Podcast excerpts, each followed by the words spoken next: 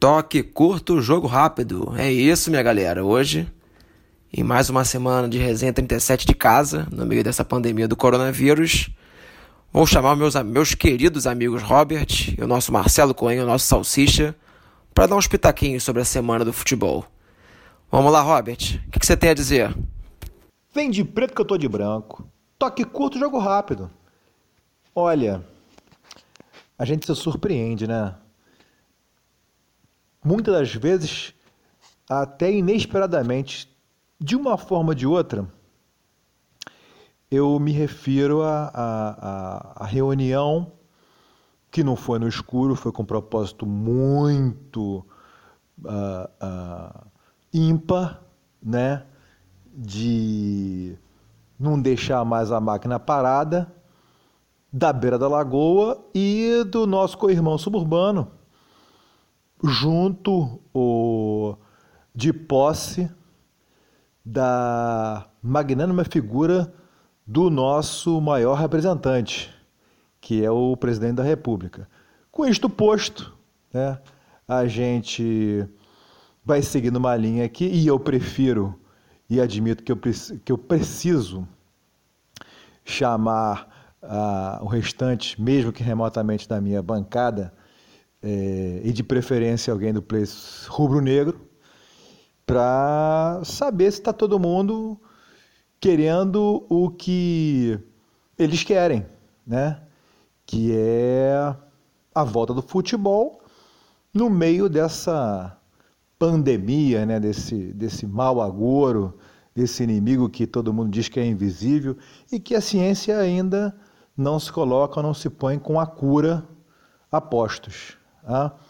Eu, depois de escutar e ter o privilégio de, ao vivo, entender que, o, que o, o representante maior da beira da lagoa quer aparecer, até porque se não aparecer, né, e está perdendo sócio torcedor, né? E vai ser difícil, porque os caras, parece que o mérito e o bônus só acontece é, presencialmente. Não vai ter gente na arquibancada como é que vai ficar? Agora, uma pincelada rápida aqui do, do, do nosso leãozinho. Alô, Carlos Augusto Montenegro. Ô, meu vice-presidente de futebol. Cadê ele, hein? Aparecer, tem que se pronunciar, tem que dizer o que está acontecendo, como é que vai ser. É... Quarto de lata? Rapaz, pegou pesado, hein? Pegou pesado. Mas voltando aqui ao nosso querido Leãozinho, pô, tomando, tomando chapéu de um cara que nem, nem representa o, o, o, a, a, a, a, suburbana, né? O clube, o clube, o clube lá da, da, da, da, de São Cristóvão. Pelo amor de Deus, cara. Papelão, né? Não, não, não, vai lá. Liga pro cara. Fica negócio de WhatsApp, não. Liga pro cara, Leãozinho. Olha aí, olha esse negócio da SA, hein? tem que sair, hein? Mas. Eu acho que vai ser o Sal, né? Sal, mesmo que remotamente. Coloca aí a tua opinião sobre, sobre essa, essa, essa, aquele encontro lá em Brasília. Vem, Sal, fala comigo. Vamos lá. Solta o som, DJ. Vem de preto que eu tô de branco. Toque é curto, o jogo é rápido. Vai, Sal. Salve, salve. Saudações rubro-negras. Então, eu não vejo a menor condição de se pensar, de se cogitar um retorno do campeonato estadual no momento que o Rio de Janeiro atravessa. É bom entender que existem, pelo tamanho do país, pelas peculiaridades de cada estado, existe uma condição específica em cada estadual para se pensar no retorno a treinamentos, a jogos, onde, por exemplo, o Rio Grande do Sul está muito mais avançado em número de casos, em número de óbitos, do que o Rio de Janeiro. Portanto, ali é muito mais razoável que se pense o retorno de treinamento do Grêmio e do Inter, de um retorno do Campeonato Gaúcho, o que não existe no Rio de Janeiro. Nós estamos entre os estados onde tem maiores números de mortes, maiores números de infectados. Isso num país que é bom lembrar, é o epicentro da doença no momento. Então, não é o tipo de coisa que deve se pensar agora, não é o tipo de prioridade que enfrentamos no momento.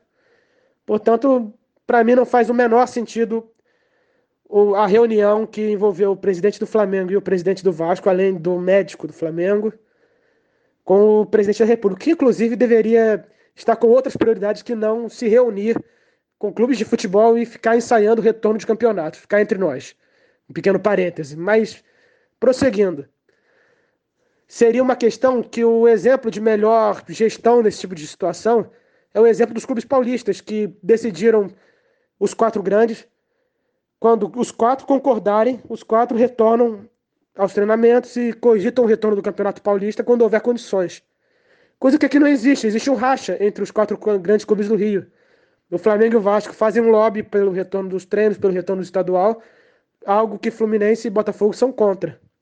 Então, se não existe um consenso entre os quatro grandes, sinceramente, não faz o menor sentido esse tipo de atuação, esse tipo de reunião, onde, quando o mínimo que se espera, porque afinal de contas a crise atinge todos. No Flamengo é um pouco menor, pela melhor situação financeira, mas atinge todos, vai atingir algo que vai muito além do futebol. E certamente é do interesse de qualquer clube que o campeonato retorne o quanto antes. Só que, infelizmente, não é o momento. O momento é outro, é uma, uma atividade que envolve contato físico. É uma atividade que é diferente de muitas outras. No ensaio que existe em várias localidades de um retorno gradual, existe o contato físico no futebol. E por mais que se teste todo mundo, por mais que tudo seja feito as normas na medida do possível, uma partida de futebol é, existe uma exposição de muitos profissionais. Existe a equipe de arbitragem, os jornalistas, os seguranças, enfim. Inúmeros profissionais e pessoas que cercam todos esses profissionais envolvidos. É uma rede. Ou seja, não, não é momento de jeito nenhum, pelo, pela situação do Rio de Janeiro, que se pense nesse retorno, que se volte a treinar, enfim, tudo isso. Barros, é contigo, meu, meu parceiro. Saudações. É isso, meu querido Salsicha. Eu acho que a sua colocação foi perfeita, né? Concordo com todas as palavras ditas, mas vamos falar um pouquinho de coisa boa, né? Falar menos de coronavírus, menos de crise.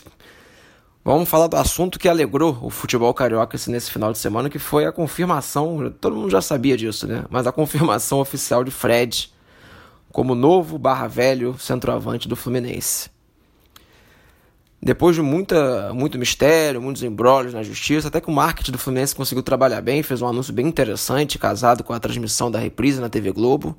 Acho que a torcida achou bem legal, ficou bem animada, ficou no trending topics quase que o domingo inteiro, a frase o Fred vai te pegar.